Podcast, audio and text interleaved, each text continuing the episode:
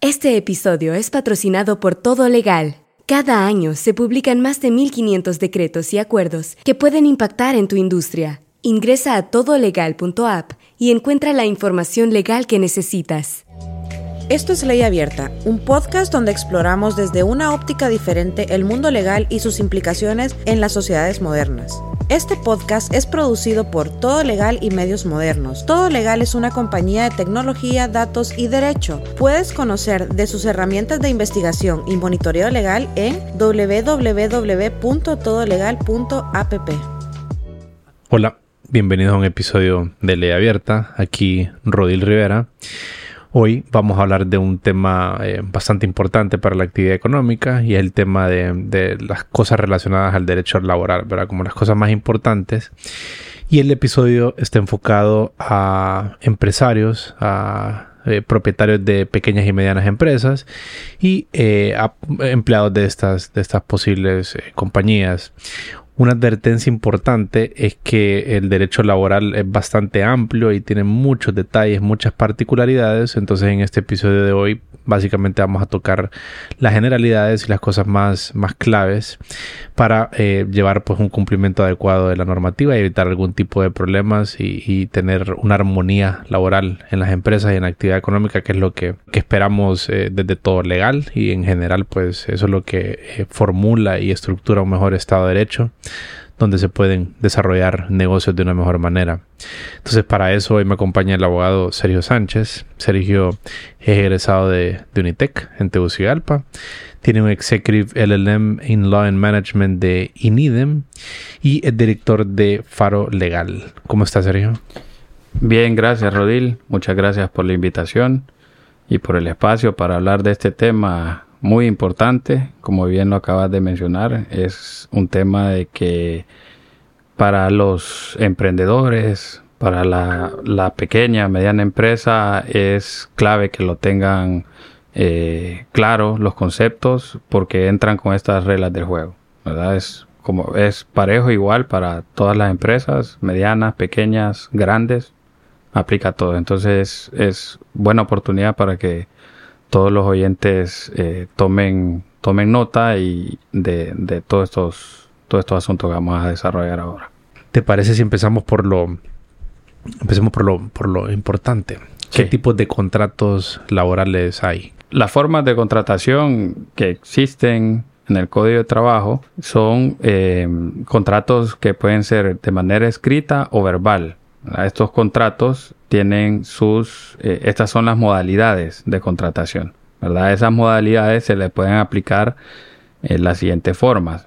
Puede ser un contrato, una relación de trabajo por tiempo indeterminado, tiempo indefinido, ¿verdad? Que es cuando el contrato eh, no, no, tiene fecha de caducidad, de terminación, ¿verdad? O bien eh, un contrato por tiempo determinado, tiempo definido. En este caso, pues, eh, pueden ser eh, obras que tienen una fecha de terminación, ¿verdad? Por ejemplo, una obra de construcción, ¿verdad? Tiene un plazo de seis meses para desarrollarse, entonces se contrata la cuadrilla de personal para que desarrolle esa, esa obra, ¿verdad? Ya está claro en el contrato, Que la relación de trabajo termina en el momento que se concluya la obra.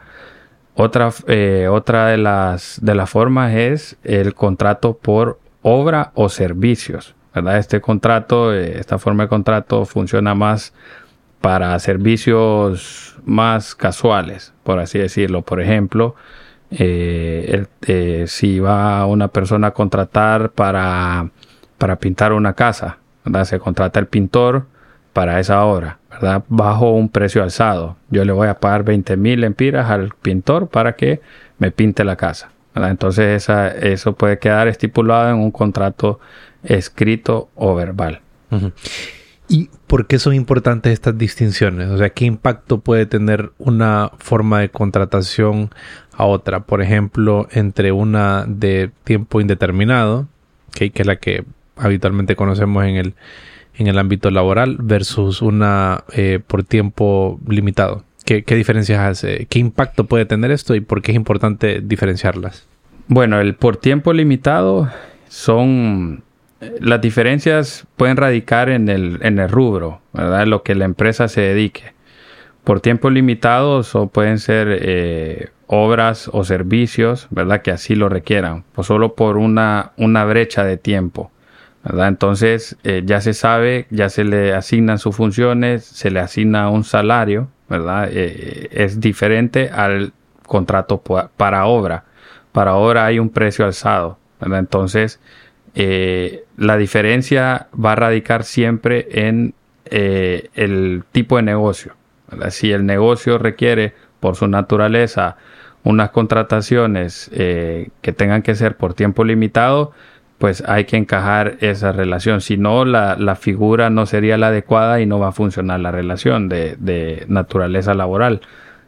para el contrato por servicios determinados es una es una, es una forma de contratación que se, eh, según el código, se debe establecer un precio alzado de los servicios del trabajador. Es decir, eh, ya en servicios profesionales, por ejemplo, un contador, vamos a hacer una auditoría de contabilidad, entonces le voy a pagar un precio alzado de 10 mil empiras por la auditoría. Si la auditoría pues toma 6 meses, 12 meses, 15 meses, pues tomará ese tiempo pero es, ya es un servicio determinado. El contrato eh, por tiempo limitado, pues ya hay funciones eh, establecidas por determinado plazo. Entonces, si, si no encajamos bien esa figura, pues podemos tener ahí una, podemos tener un impasse. Entonces tenemos que estar claros qué es lo que necesitamos. ¿Y qué tipo de impases pueden suceder? O sea, en cuanto a posibles eventualidades o escenarios cuando ya se termina la relación laboral, em, cómo cambian las circunstancias de las indemnizaciones y los derechos adquiridos en una u otra de las, de las formas. Bueno, en la, en la, por tiempo indefinido, ¿verdad? Que es la forma de contratación más usual en Honduras. Esto, estos son para los empleados permanentes, ¿verdad? Que están permanentes en, la, en las empresas. Eh, en, esa, en esa forma de contratación, eh, los derechos adquiridos aplican eh, como en todas las, demás. Es decir, los derechos adquiridos se, mantienen, se mantienen en, las tres modalidades, no cambian, siempre se van a pagar. ¿Cuál es la diferencia? En el tiempo indefinido y en algunos casos, en, en, en los otros tipos de contratos, cuando la relación de trabajo ha sido terminada bajo responsabilidad del patrono, entonces ahí aplican lo que son las indemnizaciones laborales. ¿Cuáles son las indemnizaciones laborales? La, el preaviso y la cesantía. Esas indemnizaciones, existen unos cálculos, eh, dependiendo de la antigüedad, que, eh, que le compete al patrono honrarle al trabajador cuando este contrato ha sido terminado bajo su responsabilidad. Posteriormente vamos a hablar acerca de las indemnizaciones laborales y vamos a ahondar un poquito más en este, en este aspecto. Em, volviendo como para darle un, redondear un poco la idea y mm, de qué manera se puede pasar de una relación laboral bajo determinada, bajo tiempo determinado, pasar a una relación por tiempo indeterminado. Antes teníamos el régimen de, eh, de empleo por hora, que era muy, era muy bueno y funcionaba, era muy funcional. Ahora ya que ya no la tenemos, entonces la gente tiene que acoplarse a esta modalidad de contrato, que es el, contrato por tiempo determinado.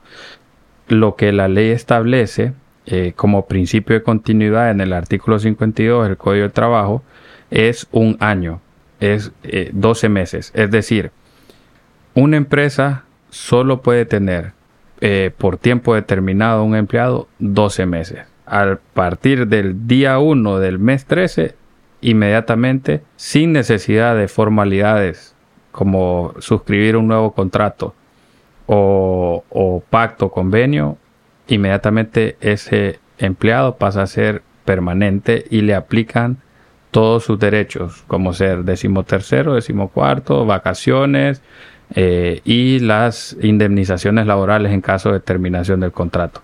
el preaviso y la, cesantía. El preaviso y la cesantía, las indemnizaciones, cuando sea terminado el contrato.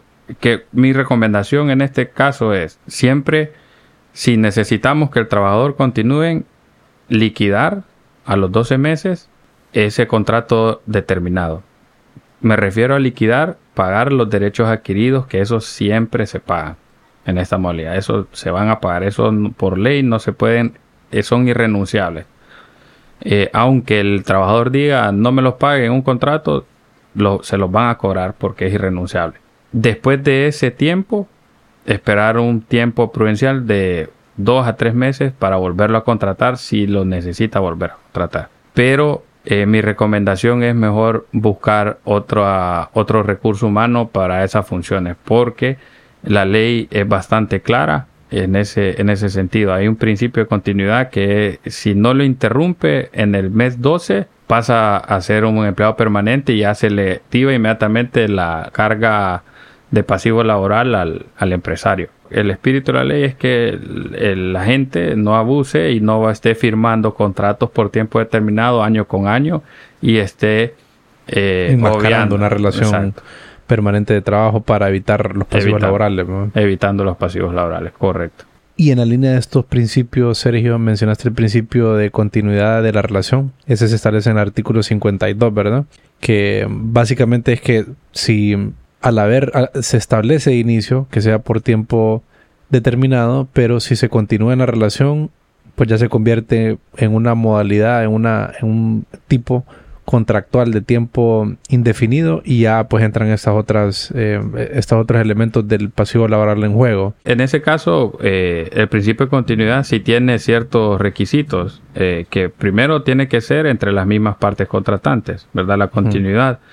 Tiene que continuarse haciendo la misma clase de trabajo, es decir, que el trabajador continúe prestando los mismos servicios. Si cambia de puesto. Si cambia de puesto, se rompe la continuidad. Eh, pero tiene que ser un cambio muy, muy radical. radical. Conjugados esos dos elementos, se entiende por ley de que pasa a ser un, contrato por tiempo indefinido. Y en este caso, todo lo que es el periodo de prueba, por ejemplo, que, se, que es de 60 días, ya el periodo de prueba ya se, ya se toma, eh, que ya se celebró, ¿verdad? Ya, ya se realizó y ya no hay lugar a que se le aplique el periodo de prueba. Recordemos que en el periodo de prueba son 60 días. En el periodo de prueba, en cualquier modalidad de contrato, se puede terminar eh, la relación laboral sin responsabilidad de ninguna de las partes. El periodo de prueba es, es una figura para encontrar si el trabajador es el adecuado para los servicios que se requieren o si al trabajador le, le gusta eh, el trabajo, se siente eh, bien en su trabajo. Entonces cualquiera de las partes puede terminarlo. Importante señalar que ahorita estamos hablando de contratos individuales de trabajo y hay dos formas, contrato individual y contrato colectivo. Eh, quisiera desarrollar un poquito el concepto del contrato colectivo y el individual para que quede claro aquí en la audiencia. Sí, el, el, contrato colectivo es, es un contrato que se celebra entre un patrono o un grupo de patronos con varias organizaciones eh, o organizaciones o sindicatos de trabajadores eh, a través de sus representantes. Estas modalidades generalmente no están, no son muy utilizadas en empresas privadas, algunas grandes empresas sí, eh, pero que vienen de su historia como empresas con masa laboral bastante alta. Eh, son, es más común esta figura en el, en el sector público sí es importante tenerlo en cuenta si la empresa crece, ¿verdad? La, formación de sindicatos y todo este estos elementos que están regulados a, partir del artículo 53 del Código de Trabajo, eh, tenerlos en cuenta de que puede puede conllevar más obligaciones diferentes a las que ya están en las en los contratos individuales.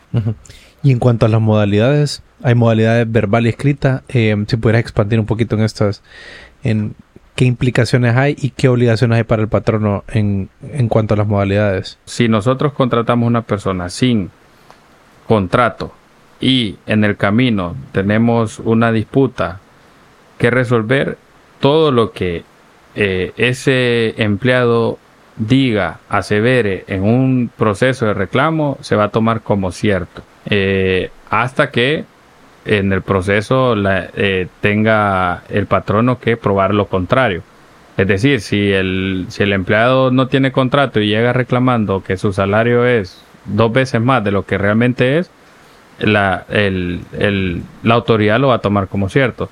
Será el patrono el que tiene la obligación de ir a presentar su, eh, sus pruebas de que, de que no es así. Entonces la obligación siempre es del patrono, firmar el contrato. El empleado no se le puede exigir eso. Entonces aquí lo importante es que es clave tener eh, toda esta documentación, pues naturalmente por escrita, y todo el resto de documentaciones que se derivan de, la posible relación laboral, ¿verdad? Todos los requisitos que, el, contenido mínimo de un contrato eh, debe tener están en el artículo 37 del Código de Trabajo. Ahí se pueden revisar.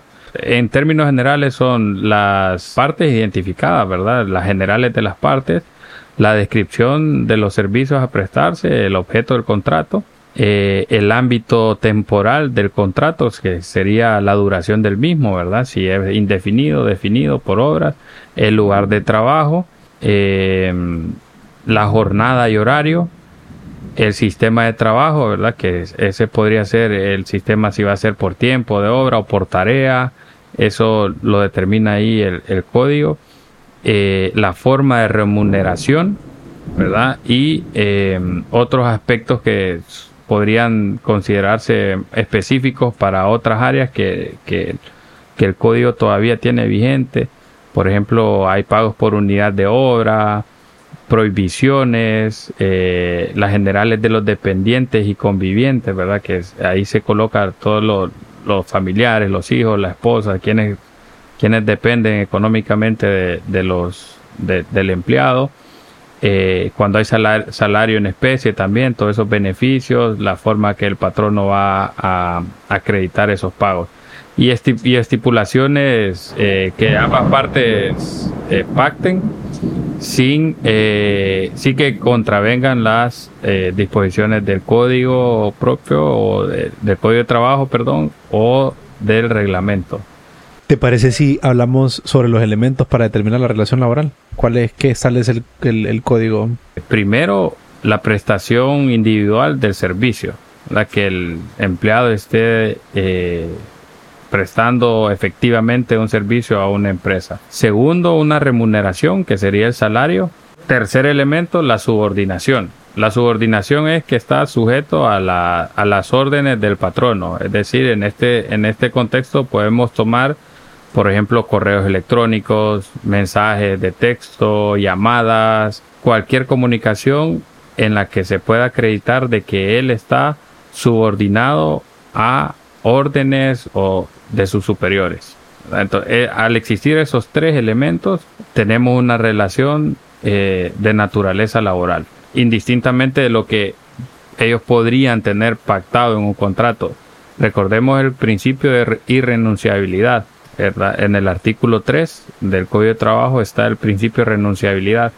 Cualquier trabajador, cualquier eh, empresa puede impactar en sus contratos expresamente que se desligan de todos estos derechos o pueden inventarse textos para eh, omitir obligaciones eh, o compromisos legales de, de esta naturaleza, pero esas disposiciones son nulas de pleno derecho. Es decir, cuando llegue el momento de la disputa, el juez o la autoridad le va a dar la razón al empleado y va a tomar todos sus derechos, aunque, los aunque se haya renunciado a esos derechos, los va a tomar y los va a hacer efectivos. Entonces, no es una práctica correcta que formulemos contratos renunciando a ciertos derechos que por ley existen hablemos un poco del salario mínimo. Pues creo que todos, la esencia del salario mínimo, algo de lo cual eh, no podemos ir más abajo. Un par de cosas aquí que, juegan un, rol y es, por ejemplo, la relación del salario mínimo con los estatutos, con estatutos de algunas profesiones particulares. Entonces me gustaría ahondar en eso. Y eh, también como general sobre el salario mínimo se establece periódicamente. El país lo establece periódicamente. Pueden encontrar los decretos en Valid si ingresan. Por ejemplo, el del 2022 que se se reafirmó en el 2023, fue decretado, el, publicado en la Gaceta el 6 de abril del 2022, es el acuerdo STSS 308-2022. Entonces, hablemos un poco acerca de esta relación del salario mínimo con estatutos de algunas profesiones particulares. Eh, sí, el salario mínimo, como lo mencionaste, ninguna persona puede percibir abajo de la cantidad que esté aprobada en ese momento. Todos los años la Secretaría de Trabajo prueba una nueva tabla del salario mínimo que va de conformidad a la actividad de la empresa o a eh, y al tamaño de la empresa. Va de 0 a 10 empleados, de 10 a 20 empleados, de 20 a 100 y ese es el, salario que le corresponde según actividad. ¿Qué sucede? Hay algunos estatutos, por ejemplo, puedo mencionar el estatuto del químico farmacéutico. El químico farmacéutico tiene un estatuto que le da el derecho para incrementar el 20% de su salario cada año. Es decir, cumple un año de trabajo, un 20% por estatuto. En la práctica se ha visto de que este aumento no lo no es que no lo respetan, sino que tienen pactado en el contrato que ese aumento no va a ser eh, aplicado. La razón es una razón económica, las empresas dicen no podemos soportar un aumento del 20% año con año, se firma el contrato, el estatuto todavía vigente, ¿qué, ¿qué sucede?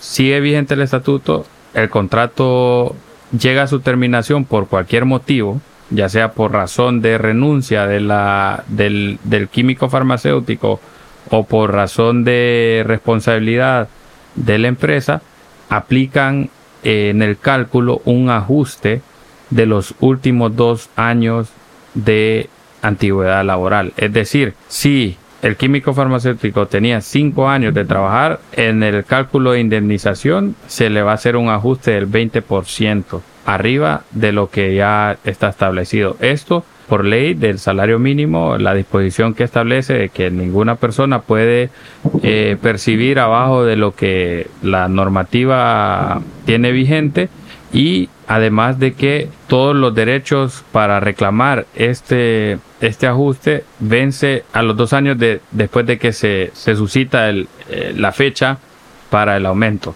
Entonces por eso solo se toman los últimos dos años. En ese sentido, pues se ha podido observar que, que se hace valer el principio de irrenunciabilidad, dejando nula la cláusula de pleno derecho por cuanto el contrato pues lo tenía lo tenía pactado y aplican el ajuste. Este ajuste es inviable generalmente para las empresas, entonces a lo pactan, lo pactan que no se que no se que no se acredite, que no se pague cada año, pero se ha visto que al final del al final de la relación laboral por cualquier circunstancia siempre piden el ajuste.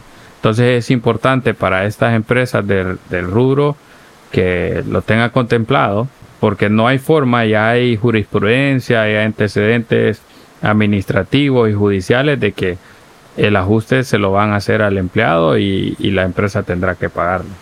¿Te parece si hablamos un poquito acerca de los procesos disciplinarios? Contame cómo se llevan a cabo estos procesos disciplinarios. Eh, hablemos de las faltas y amonestaciones, qué tipos de faltas hay, el reglamento interno de trabajo que es una pieza clave. Contanos un poquito de esto. La regulación de estos procesos disciplinarios tiene que estar contenida en el reglamento interno de trabajo. El reglamento interno es eh, el instrumento. Si no hay reglamento interno, no puede haber proceso disciplinario por ley. Código de Trabajo prohíbe imponer sanciones o amonestaciones sin que exista el reglamento interno. Aquí la cuestión es el reglamento. ¿Qué es lo que tiene que el contenido del reglamento? En general, lo que en la, en la realidad sucede es que la Secretaría de Trabajo tiene su modelo de reglamento Ok, o sea, si yo soy, tengo una empresa, quiero un reglamento, ¿qué debo hacer? Necesito un reglamento para mi operación, ¿qué debo de hacer? Abocarse a la Secretaría de Trabajo, solicitar el formato de reglamento, porque ese es el que ellos aprueban. Se le pueden hacer modificaciones a ese formato, en el sentido de que se pueden incorporar ciertas normas de manera generales para eh, implementar procesos disciplinarios. Estos reglamentos siempre son revisados por la autoridad, entonces no, no tiene que ir en contraversión de el código. No, no vamos a, por ejemplo, imponer una prohibición expresa es imponer medidas disciplinarias económicas. Yo no puedo imponer eh, al, empleado que, le vas que, le voy a, que lo voy a multar. En el momento que ya tenemos un contenido, un texto, reglamento, el proceso lo que indica es que hay que aprobar ese reglamento. ¿Quiénes lo aprueban? Los trabajadores y la empresa. Los, los trabajadores nombran sus representantes eh, para, para, estos efectos y eh, el representante de la empresa. En ese proceso, pues se concilia, se, se negocia el, el reglamento para que estén contenidas todas estas, estas formas de, de, de, disciplina. Sin estas, sin estas medidas disciplinarias no podemos tener un proceso. Es decir, el código de trabajo no contiene medidas disciplinarias no contiene lo que es una amonestación, no contiene todos estos conceptos que a veces las empresas intentan imponer, pero que no tienen el, el instrumento, el reglamento. Entonces muchas veces llaman, mire, el, el empleado tal vino tarde o faltó a una de sus funciones. Entonces, ok, mándeme reglamento. ¿Qué, es lo que tienen ahí contemplado para estos casos? No, es que no tenemos reglamento. Prácticamente no podemos no se puede amonestar nada. Podríamos intentar una, una audiencia de descargo eh, o podríamos eh, solicitar los servicios de inspectoría de la Secretaría de Trabajo para que ellos tomen nota y dejen refrendado la situación. Pero inmediatamente no podríamos hacer nada. Tendríamos que actuar de una manera casi inventando en el camino cómo solucionar este, este asunto.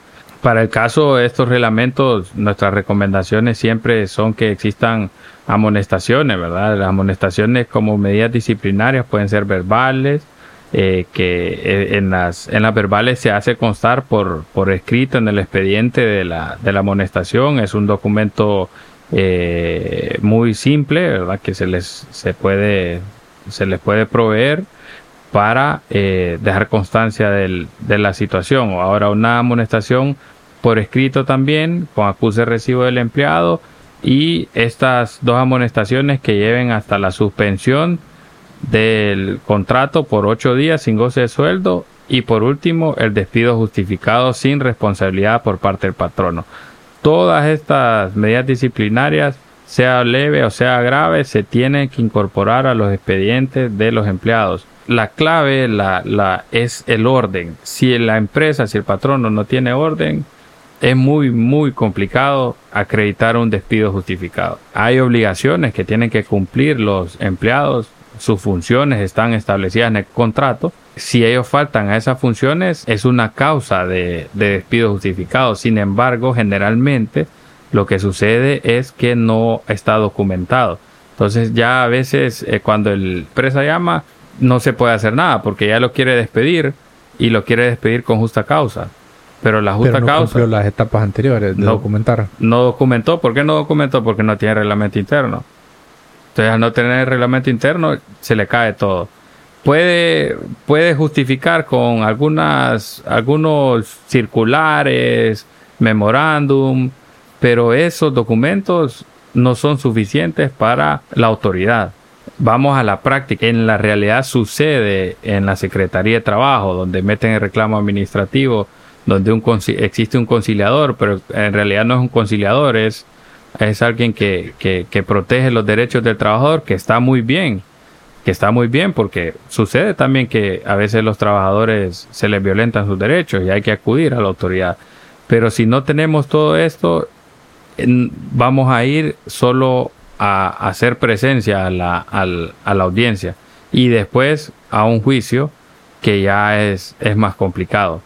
Eh, en síntesis, en los procesos disciplinarios hay, hay muchas normas que aplicar hay muchas variantes, se pueden documentar muy bien, dejar establecidas las reglas, dar capacitaciones a los empleados para que estén al tanto de que existen todos estos procesos y que están sujetos a la posibilidad de un despido con justa causa. Esto lo que, lo que nos permite es mejorar el rendimiento de los trabajadores que al final impacta en el negocio, eh, el negocio mejora y todos aseguran su puesto de trabajo y asegurarnos también de que vamos a tener elementos, pruebas que nos van a servir para un juicio, para un, para un reclamo. a que sabemos que el empleado no tiene derecho.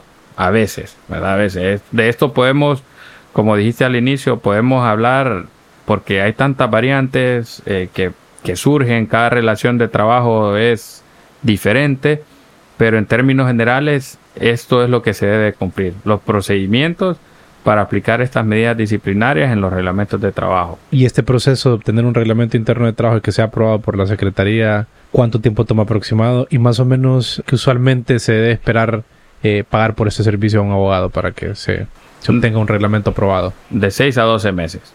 ¿verdad? En ese, en ese, en ese trecho. Es importante incluir todos los documentos, ¿verdad? Aquí tienen que ir identificados todos los trabajadores, sus números de identidad, sus puestos, su firma en el acta de nombramiento de representante, que también es un documento que se le genera con la prestación de los servicios. Cabe mencionar que yo considero que estos, el servicio para el trámite administrativo de aprobación del reglamento puede andar en unos 10.000 empiras completo hasta tener la resolución aprobatoria. Siempre es importante consultarlo eh, con, el abogado eh, estos temas eh, para que evitemos que el proceso se demore o que, o que denieguen ¿verdad? el reglamento. Ya hablamos un poco acerca de despidos justificados e injustificados em, y pues la clave que es documentar durante todo este proceso para hacer valer el derecho que sea que, se haya, que haya sucedido. Vos mencionaste la audiencia de descargo. ¿Qué pudieras decir de, de, esta audiencia? ¿Cómo funciona? ¿Cómo se lleva a cabo? ¿Y cuáles son las recomendaciones que vos darías? Funciona generalmente con, una, con, con un hecho que se haya suscitado. Un hecho dentro de la empresa que es necesario abordarlo directamente de forma privada con el trabajador. ¿Cómo inicia este proceso? Este proceso inicia con una citación al trabajador, acuden las partes, el trabajador y la empresa, el jefe inmediato y el representante de la empresa.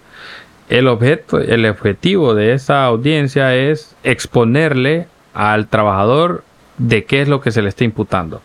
Se le imputa de tal hecho y se le resume de lo que, de lo que se le está imputando y el trabajador a su vez defenderse o exponer su versión del, del, hecho que se le imputa. Esa audiencia se transcribe un acta, un acta de descargo que es firmada por todas las partes, se pueden agregar dos, tres testigos y es el documento que hace constar el derecho de defensa que, pudo ejercer el trabajador y además de eso claridad sobre lo que se está intentando resolver. Generalmente se utiliza como también como una medida de presión a, los trabajadores como un instrumento para ir preparando un despido con justa causa. Creo que este es el documento que puede funcionar para un despido con justa causa siempre y cuando haya todos estos elementos, que hayan testigos, que sea firmado, que empleado, hay empleados que se niegan a firmarlo. Entonces, si se niega a firmarlo, dejar eh, una leyenda que el, empleado se negó a firmarlo y dejar todo eso muy establecido. Mi recomendación más que todo en estos temas es siempre, si el tema es muy delicado, si se considera de que puede haber un perjuicio más grave, es que se acuda a la inspectoría de la Secretaría de Trabajo y solicitar los servicios de un inspector y sea este funcionario público de la Secretaría de Trabajo quien realice el acta eh, de descargo. Así nosotros ya tenemos una persona que además de ser eh, un funcionario es una persona neutral en el asunto y que solo va a tomar datos y, y hechos de lo que las partes en ese momento dialoguen y acuerden. Si no hay inspector y la situación es más grave y necesitamos el inspector, acta notarial acta notarial eh, donde un notario dé fe de lo que de lo que está sucediendo y transcriba lo que manifiesten las las partes. Eh, eso pues considero de que podría ser el, el, camino para un acta de cargo. Es importante que tengan eh, tener un formato de esta acta. También les podemos proveer ese documento. Básicamente lo que hacen es narrar los hechos de una situación particular. Luego, pues, esa acta archivarla en el expediente del empleado que corresponda. Es importante tener formulados expedientes para esas nuevas empresas que van comenzando y ya pueden contratar. Muy bien, excelente, pero tienen que eh, tomarse su tiempo para tener el expediente de su empleado, que tengan su identidad, que, bueno, primero que todo que tengan su contrato de trabajo firmado, que tengan sus su identificaciones, que tengan sus acreditaciones académicas, su currículum, todo. Y en ese expediente ir eh, guardando cada amonestación, cada acta de descargo que se les tenga que hacer, porque eso es lo que le va a hacer valer a una empresa, a una MIPYME que le cuesta tanto su capital, eso es lo que lo va, con eso se va a poder defender de un juicio laboral. Si no tiene nada de esto, ah, la recomendación es vamos a conciliar. Vamos a conciliar y intentemos del 100% que le corresponde, ofrezcámosle el 80% y negociamos. Esa es la realidad. Eso es la realidad si no tenemos todos estos procesos eh, documentados.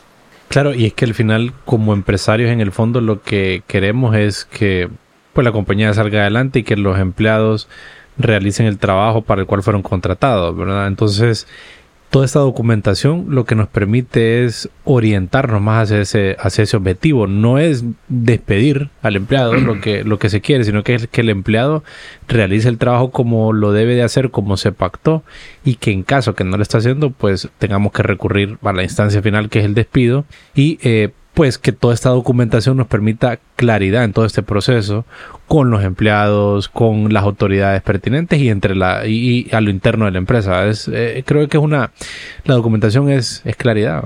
A veces los despidos son justos, pero no tenemos la documentación, entonces nos quedamos quedamos en, en indefensión prácticamente, sobre todo con una ley proteccionista del, del trabajador, una ley de... Las lleva a las de perder, diríamos aquí el, el, el patrono en la relación laboral. Si no está, sí. O sea, tiene, un trabajo más arduo que hacer el, patrono. Sí.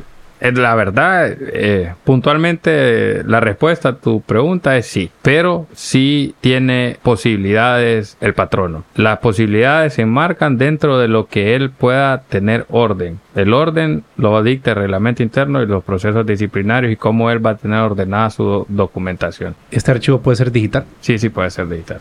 Ok. ¿Vos has estado en alguna situación en la que ha sido un medio probatorio de algún archivo digital o que tiene que ser un scan, ¿verdad? De alguna donde está firmado, digamos, lo escaneas y lo digitalizas para tal vez una mejor administración. Sí, sí, sí hemos tenido casos de esos, pero generalmente es mejor tener el documento original. Cuando es un documento, por ejemplo, renuncias. Hay, hay empleados que, que renuncian y me, me, acaba de suceder hace, hace unos días. Renunció y a los cuatro o cinco días mandó una, un correo con una revocatoria de su renuncia. Entonces, ¿qué pasó aquí? ¿Dónde está la renuncia original? No, es que solo mandó un escaneado. Ocupamos la renuncia original. ¿Dónde la dejó en algún lado? No, no la dejó. Entonces empieza todo eso a ver qué es lo que sucede, cómo resolvemos.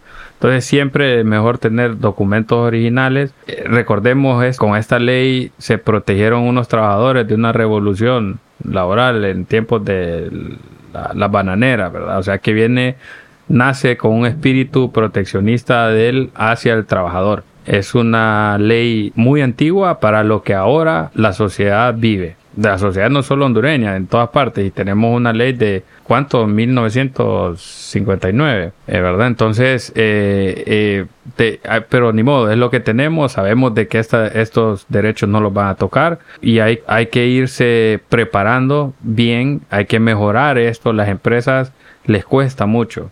Yo en la trayectoria profesional que yo tengo, a la empresa no importa, las grandes, las grandes corporaciones, las transnacionales les cuesta mucho este trabajo. Como abogado in-house sí he visto eh, qué es lo que estos departamentos hacen y lo que se necesita de, de, de lleno es orden, que tengan orden y que sean oportunos al momento de realizar estos procesos. Si el proceso lo tienen hecho, si está en el reglamento interno, si tenemos todo esto, solo tenemos un mes para hacer el, para hacer el proceso disciplinario un mes después de haberse suscitado el acto de indisciplina laboral del empleado. Un mes. Si después de ese mes se repite ese acto y no documentamos el anterior, es como que no haya sucedido lo, lo uno y lo otro. Si a alguien le interesa alguno de estos formatos, nos puede escribir un correo a info y les podemos poner ahí a disposición un repositorio de documentos que los pueden utilizar para que puedan documentar estos procesos como se debe y todo eso gracias a, Faro Legal y a, Sergio. Y también si, si eh, una pequeña sorpresa nada más que va a estar vigente durante este mes de junio y julio, si ustedes adquieren todo legal y a la hora de hacer el pago ingresan el cupón junio, ahí van a recibir un precio especial, así que aprovechenlo porque no va a estar mucho tiempo vigente. Entonces, eh, ¿te parece si cerramos hablando acerca de indemnizaciones laborales y las vacaciones? Entonces, si si podemos, empecemos por ahí. ¿Qué son las indemnizaciones laborales? Indemnización laboral, tenemos el preaviso y el auxilio de cesantía. Ok, contanos un poquito de cada uno de esos. El preaviso, regulado en el artículo 116 para adelante, aplican el contrato por tiempo indeterminado. En esta modalidad de contrato... Por eso es importante que haya separación allá, llevarlo bien, el control de si es determinado, no pasarte un año, porque una vez que te pasaste un año, te volvés indeterminado y ya entra el preaviso. Entra el preaviso como una indemnización. Ok. Entonces, el, eh, el, preaviso es una indemnización que se paga cuando la empresa, el patrono, termina bajo su responsabilidad del contrato, cuando lo despiden, sin justa causa. El preaviso es justamente eso, una notificación de que voy a terminar el contrato. Eh, si no te doy esa notificación, entonces te tengo que pagar de conforme al artículo 116. ¿Cuál es esa, ¿Cuáles son esos valores? Entonces la notificación eh, con anticipación puede ser de 24 horas cuando el trabajador ha servido a un patrono de modo continuo por tres meses. O sea, si yo despido a alguien con un aviso de 24 horas, hay que pagarle tres meses de su salario. Exactamente. Ok. Una semana, contrato de tres meses a seis meses. Dos semanas, contrato de seis meses a un año. Un mes, contrato de uno a dos años. Dos meses, contrato de dos de más de dos años. Ahora con el, con el otro tema, eh, la otra indemnización, la cesantía, el auxilio de cesantía, así se denomina en el Código de Trabajo, artículo 120. Estos sí son días de trabajo que se pagan por despido injustificado. por alguna de las causas que no estén previstas en el artículo 114 del Código de Trabajo o en el contrato de trabajo. Este auxilio de cesantía tiene las siguientes reglas. Pues de un trabajo continuo no menor a tres meses ni mayor a seis meses, un importe igual a 10 días de salario. O sea, se hace un cálculo de los días de cuánto percibe diario el, el empleado y se le pagan 10 días. 10 días más en el caso de que el contrato no sea mayor a tres meses ni mayor a menor a tres meses, perdón, ni mayor a seis meses. 20 días de salario si es mayor de seis meses a pero menor de un año un mes de salario si es eh, eh, mayor de un año con un importe igual a un mes de salario por cada año de trabajo. O sea, por cada, año de trabajo, un mes de salario. Exactamente. Máximo, este sí tiene un máximo que son 25 meses. 25 meses es lo más que puede sumar de auxilio de cesantía. y el eh, auxilio de cesantía, como un poco de contexto, creo que es es como un auxilio para asumiendo, aquí entran los principios del derecho laboral, asumiendo el tiempo que el empleado va a estar sin trabajo y que esto le sirva como un auxilio pues para, para tener un colchón, digamos, eh, durante ese periodo de tiempo. La, el espíritu de estas indemnizaciones es precisamente eso. El contrato se terminó repentinamente bajo responsabilidad del patrono y esto lo que les permite a las personas es tener una, un, un colchón por mientras, un sustento mientras consigue otro trabajo. Un sustento mientras se consigue un trabajo eh, nuevo. Entonces, ese, ese, es el espíritu. Ahora, estas son las dos indemnizaciones que aplican en, en tema de en tema laboral. Los, los otros conceptos son derechos adquiridos. Contanos un poquito de eso. Los derechos adquiridos son, como lo menciona la palabra, se adquieren en el momento de que se inicia la relación laboral. Eh, estos derechos adquiridos son el decimotercero, decimocuarto y vacaciones, sus proporcionales también. En el momento de la liquidación se liquida lo que corresponde a cada concepto y se hace un cálculo proporcional de esos conceptos para, eh, para pagar eh, completamente la liquidación. Despedimos en julio, entonces ya no, no pago nada, se paga un proporcional. Que sería un mes, ¿verdad? El equivalente de ese mes de, julio y más Se hace el cálculo de los seis, de los últimos seis meses, se divide y, ahí sale el importe, ¿verdad? Es un cálculo proporcional. Todos estos cálculos a la, la, la gente lo solicita en la Secretaría de Trabajo. En la Secretaría de Trabajo nada más se lleva la, el valor, el, salario que tenga, el último salario, y ellos hacen todos los cálculos. Importante tomar en cuenta que para el cálculo de, la liquidación de todos los derechos y las indemnizaciones se toman también los importes que integran el salario. El salario está compuesto no solo por la remuneración fija u ordinaria que esté pactada entre las partes, también forma parte del salario todo otro elemento en dinero o en especie que implique retribución de los servicios. Es decir, eh, cualquier otra forma o denominación que adopte esa retribución es tomada dentro del salario. Por ejemplo, comisiones, bonos habituales por rendimientos de trabajo, sobresueldos, primas, pagos por días de descanso obligatorio, todo lo que está mencionado en el artículo 361 del Código de Trabajo. Esto pueden ser variantes como ser eh, las asignaciones de combustible, por ejemplo. La asignación de combustible si es como herramienta de trabajo, si por ejemplo es un asesor de ventas que tiene que andar movilizándose para el negocio, esa es una herramienta de trabajo, pero si es un gerente general de una empresa, tiene como prebenda una asignación de, de 2.500 lempiras semanales para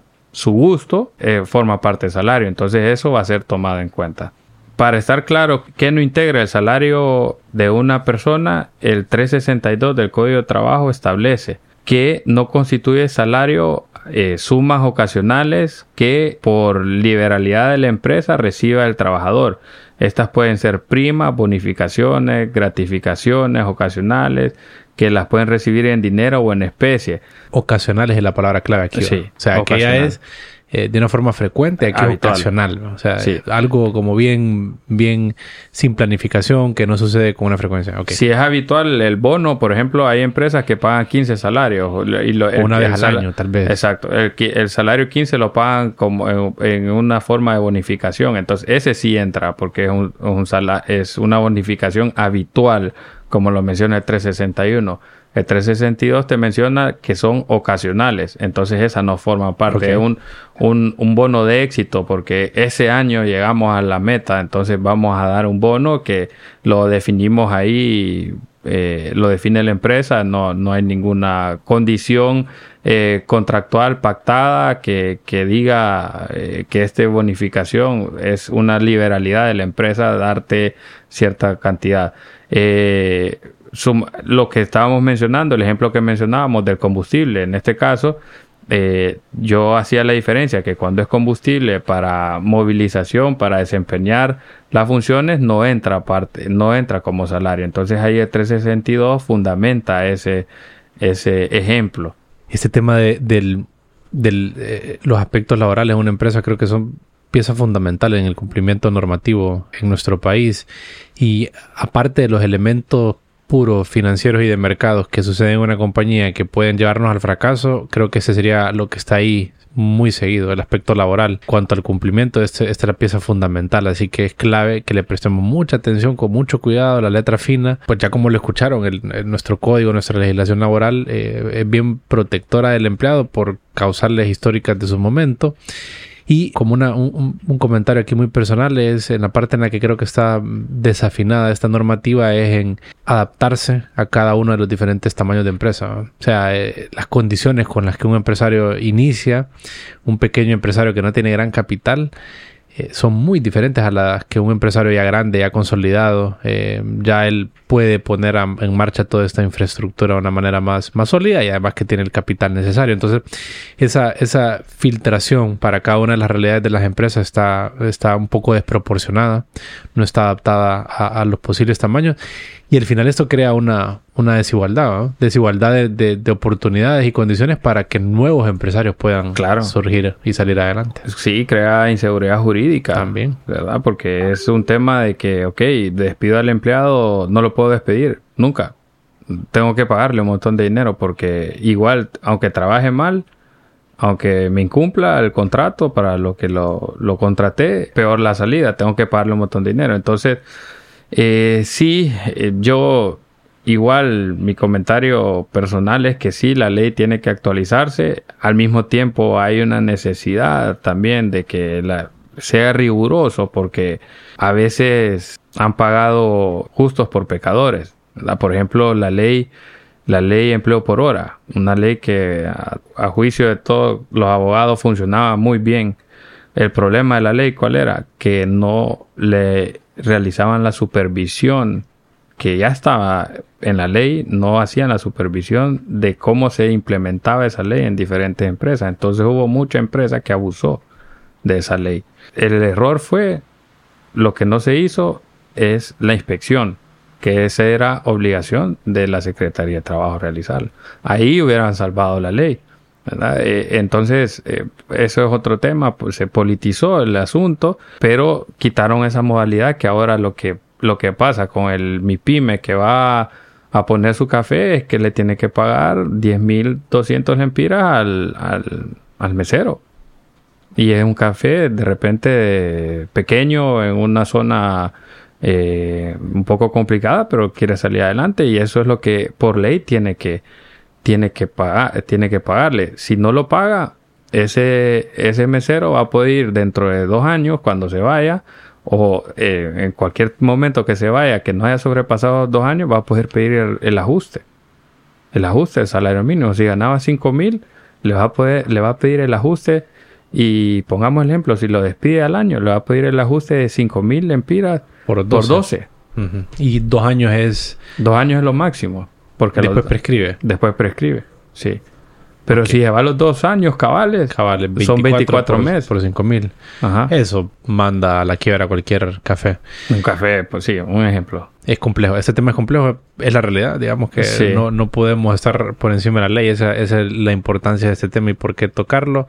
Están estos aspectos que comentamos. Un tema un poco tabú en el país. Una normativa delicada que genera mucho despierta, agita mucho a la población, a muchos sectores. Entonces es un tema que, se trata con unas pinzas eh, y que esperamos que en un futuro pues, podamos tener algo que se acomode más a la realidad de empresarios pequeños y de, permitir ah, una, una, una forma más, eh, más adecuada para las realidades de los diferentes empresarios en los diferentes tamaños.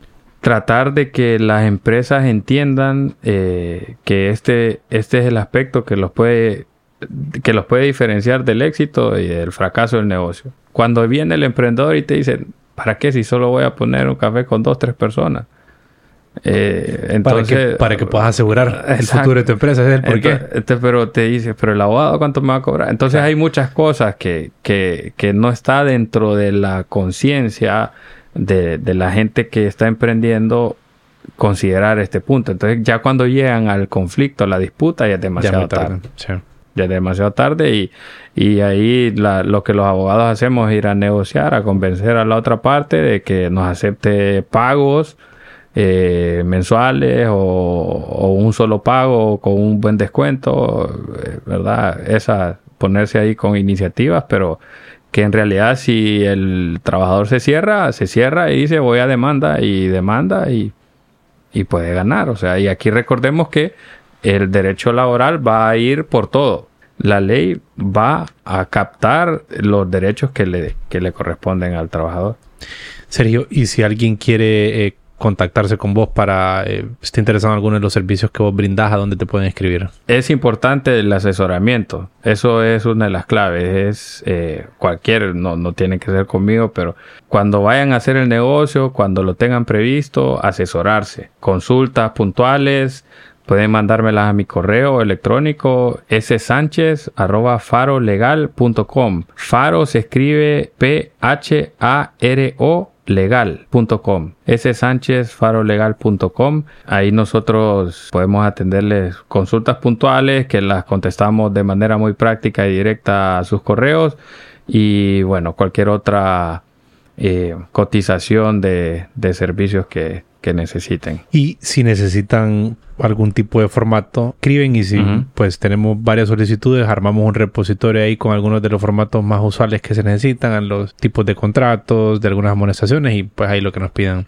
Podemos hacer, eh, o sea, si, si la audiencia puede mandar también correos y podemos ampliar un, una, un podcast sobre temas más puntuales, o sea, aquí el código es amplio, las, las circunstancias en la trayectoria profesional que tengo también eh, dan para, para ir abordando muchos temas. Tratamos de, traté de, de abarcar lo, lo, más general posible, ¿verdad? Pero sí hay, hay muchos asuntos que es importante tenerlos previstos. Gracias por tu tiempo, Sergio. Gracias a vos, Rodil. La edición, mezcla y música de este programa están a cargo de Víctor Humansor y Rodil Rivera.